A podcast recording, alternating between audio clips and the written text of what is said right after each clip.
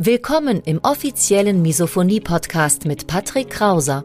Misophonie, der Hass auf Geräusche, ist weit verbreitet, aber in der Öffentlichkeit wenig bekannt. Betroffene reagieren plötzlich mit Wut, Panik und Aggression auf Schmatzgeräusche sowie auf andere alltägliche Geräusche. Oftmals fühlen sie sich gezwungen, die jeweilige Situation zu verlassen. Dein Gastgeber und Wegbegleiter Patrick ist selbst betroffen und hat es geschafft, einige seiner Trigger abzumildern und manche sogar zu löschen. Im Misophonie-Podcast erfährst du, wie auch du deine Reaktion auf Geräusche abmildern kannst, um wieder mehr Lebensfreude und Lebensqualität zu erleben. Und jetzt viel Spaß mit dieser spannenden Podcast-Folge. Hallo und herzlich willkommen zu diesem neuen Video. Mein Name ist Patrick Krauser. Ich bin Autor, Blogger und selbst Misophoniker. Und im heutigen Video soll es mal um Routinen gehen, beziehungsweise wie du Routinen gegen deine Misophonie nutzen kannst. Wir schauen uns gemeinsam an, was sind Routinen überhaupt? Wie helfen Routinen bei der Misophonie? Wie findest du deine Routinen? Und am Ende des Videos will ich dir noch meine aktuellen täglichen Routinen vorstellen. Ich wünsche dir viel Spaß im Video. An dieser Stelle nochmal kurz die Erinnerung für dich. Gib dem Video auch gerne ein Like, wenn es dir gefallen hat. Abonniere den Kanal, um keine Videos mehr zu verpassen und aktiviere die Glocke, dass du benachrichtigt wirst, wenn ein neues Video kommt. So sagst du dem YouTube-Algorithmus, spiel das Video auch anderen Leuten aus. Das war ganz interessant. So hilfst du mir, so hilfst du dem Kanal. Und wie gesagt, am Ende des Videos meine Routine, die ich aktuell lebe.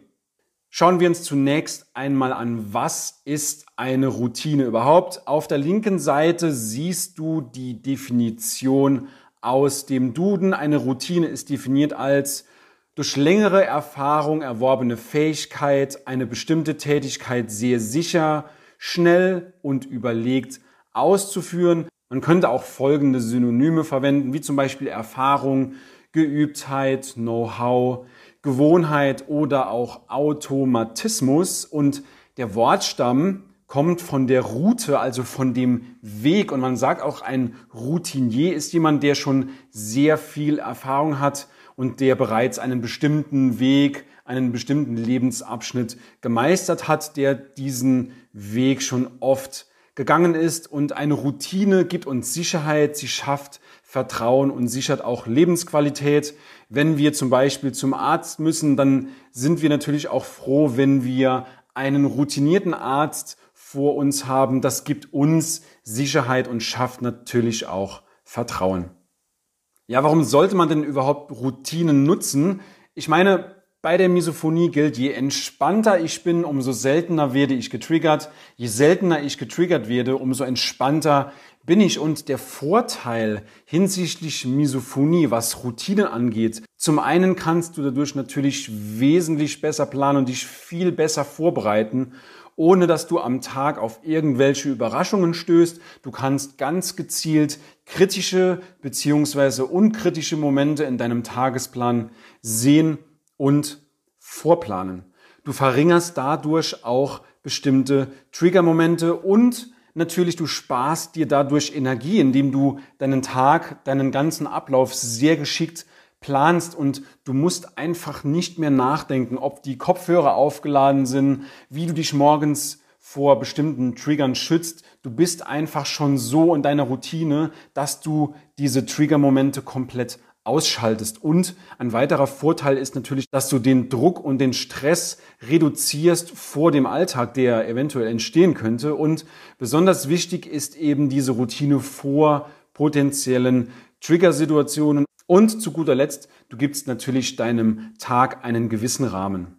Auch berühmte Persönlichkeiten wie zum Beispiel Barack Obama, Mark Zuckerberg oder auch Steve Jobs nutzen bestimmte Routinen, alle haben gemeinsam, dass sie immer die gleiche Kleidung tragen, um sich bestimmte Entscheidungen zu erleichtern, beziehungsweise auch Entscheidungspotenzial für den Tag zu sparen. Dadurch, dass sie sich morgens vorm Kleiderschrank nicht zwischen einem blauen Shirt oder einem gelben Shirt entscheiden müssen, was gerade passt, was gerade in ihrer Stimmung ist. Sie suchen sich immer die gleiche Kleidung aus und haben diese Entscheidung einfach schon für sich vorweggenommen um dieses Entscheidungspotenzial eben für wichtige Dinge zu haben.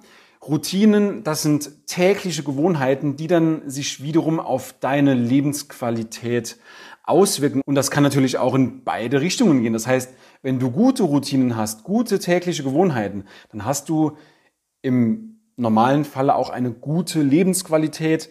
Ja, und wenn du zum Beispiel nach jedem Essen deine Zigarette rauchst und am Tag ein Päckchen niederqualmst, das sind natürlich schlechte Gewohnheiten, die sich dann auch negativ auf deine Lebensqualität auswirken und man kann natürlich auch Routinen beziehungsweise die täglichen Gewohnheiten auch ändern, um dieses Lebensgefühl, diese Lebensqualität auch anzupassen.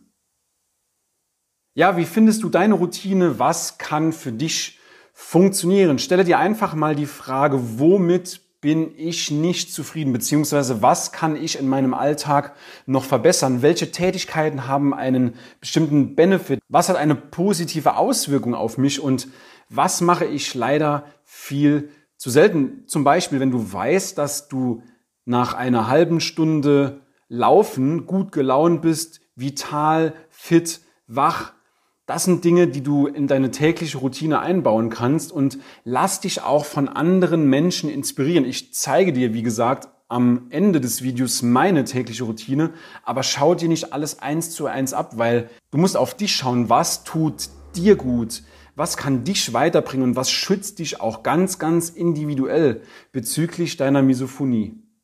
Zwing dich auch zu nichts, was nicht unbedingt zu dir passt. Wie gesagt, Routinen sind sehr individuell. Ich will dir ein Beispiel machen. Zwinge dich also nicht, um 4.30 Uhr aufzustehen, nur weil das ein anderer, zum Beispiel ein Idol von dir, so ausübt, wenn das überhaupt gar nicht zu deinem Naturell, zu deinem Wesen passt. Aber ich sage auch gleichzeitig, probiere dich auch gerne aus und beachte auch hierbei bitte die 3-21-90-Regel, die wie folgt lautet. Drei Tage dauert es, bis so die erste Euphorie abgeklungen ist. Die ersten ein, zwei Tage, drei Tage sind immer sehr, sehr leicht, wenn wir mit etwas Neuem beginnen. Und natürlich ab dem vierten Tag wird es etwas härter. Das heißt, auf jeden Fall am Ball bleiben. 21 Tage dauert es dann, bis sich diese Gewohnheit etabliert hat. Und 90 Tage, sagt man, drei volle Monate dauert es, bis diese Gewohnheit zum Selbstverständnis wurde. Zähneputzen ist mittlerweile selbstverständlich. Wir brauchen da auch gar nicht mehr drüber nachzudenken. Das machen wir schon im Standard. So kommen wir zu meiner persönlichen täglichen Routine, meine aktuelle Routine. Warum betone ich das so aktuell? Weil es natürlich auch immer mal wieder sein kann, dass sich meine Routine ändert, je nach Lebenssituationen. Zum Beispiel sieht auch die Routine bei jedem Mensch anders aus. Jemand, der im Dreischichtbetrieb arbeitet, für den ist es natürlich wesentlich anders beziehungsweise umfangreicher, diese Routine zu planen, weil er immer wieder wechseln muss.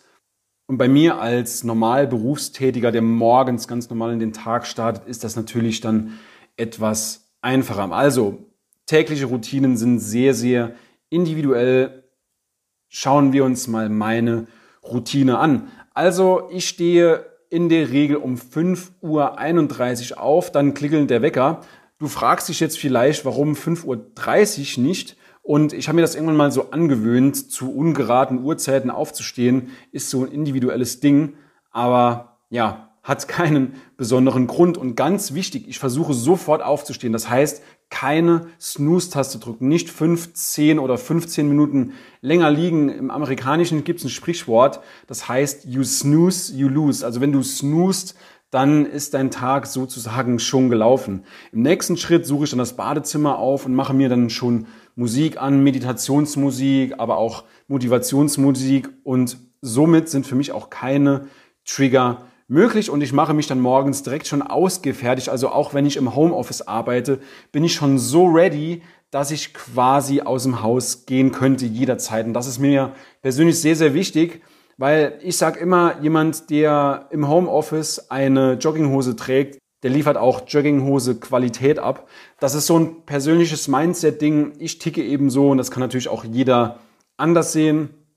Ich gehe dann mit wenn ich fertig bin im Bad mit meinen ANC-Kopfhörern in die Küche und trinke jeden Morgen einen halben Liter kaltes Wasser und einen Kaffee und dann gehe ich nach oben zu meinem Arbeitsplatz in mein Homeoffice, lüfte das Büro erstmal und schreibe mir fünf Dinge auf, für die ich dankbar bin, fünf Erfolge von gestern und ich führe diese sogenannten Journale und dann geht's auch schon gleich zur Arbeit. Zuerst kümmere ich mich um die wichtigsten Aufgaben, auf die ich am allerwenigsten Lust habe, frei nach dem Prinzip Eat the Frog first, also isst zuerst den Frosch, die unliebsamste Aufgabe am Tag erledigen. Und dann komme ich zu kreativen Aufgaben, da abends mein Pulver meistens schon verschossen ist und abends mache ich dann auch Aufgaben, die mir mehr Spaß machen. Und wenn die ersten Aufgaben erledigt sind, dann hole ich mein Handy aus dem Flugmodus raus und meistens gegen zwölf fange ich dann gerade zu essen an und frage mich dann, ja, wie geht's mir gerade, beziehungsweise was brauche ich gerade? Und ja, wenn es in den Tag passt, das ist meistens so, dass ich dann zwischen 13 und 15 Uhr trainiere und ich versuche dann dieses Konzentrationstief, was ich habe, mit Sport auszugleichen, um eben wieder vital und wach zu sein.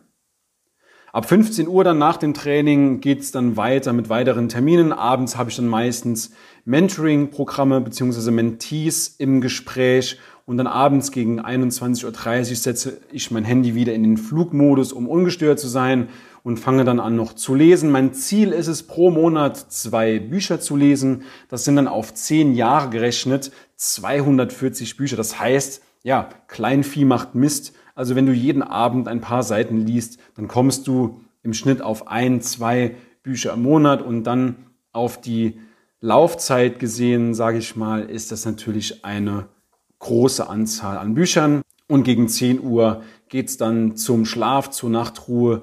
Ich brauche tendenziell siebeneinhalb bis acht Stunden Schlaf. Ansonsten, ja, müssen es dann morgens mal zwei Kaffee mehr sein. Und ganz wichtig für mich ist auch, wenn ich mal nicht um 5.31 Uhr aufstehe, sondern wenn ich mal abends später ins Bett gehe und morgens dann etwas später rauskomme, das soll dann auch kein Problem sein. Es kann immer mal was dazwischen kommen. Und es ist auch Unsinn, sich deshalb fertig zu machen. Für mich ist es wichtig, auch mit To-Do-Listen zu arbeiten. Also auch unter der Woche arbeite ich mit einer Tagesplanung und Sonntagabend nehme ich mir eine Viertelstunde beziehungsweise eine halbe Stunde Zeit, um meine Wochenplanung zu gestalten. Und ganz wichtig auch ist die Einhaltung der folgenden Grundpfeiler, dass ich jeden Tag genügend Wasser trinke, dass ich mich jeden Tag mindestens 30 bis 60 Minuten bewege, dass ich jeden Tag mindestens 30 Minuten lese und dass ich mindestens einmal am Tag ordentlich ausgleiche und entspanne und zu guter Letzt, dass ich mich nicht zu viel durch Social Media ablenken lasse.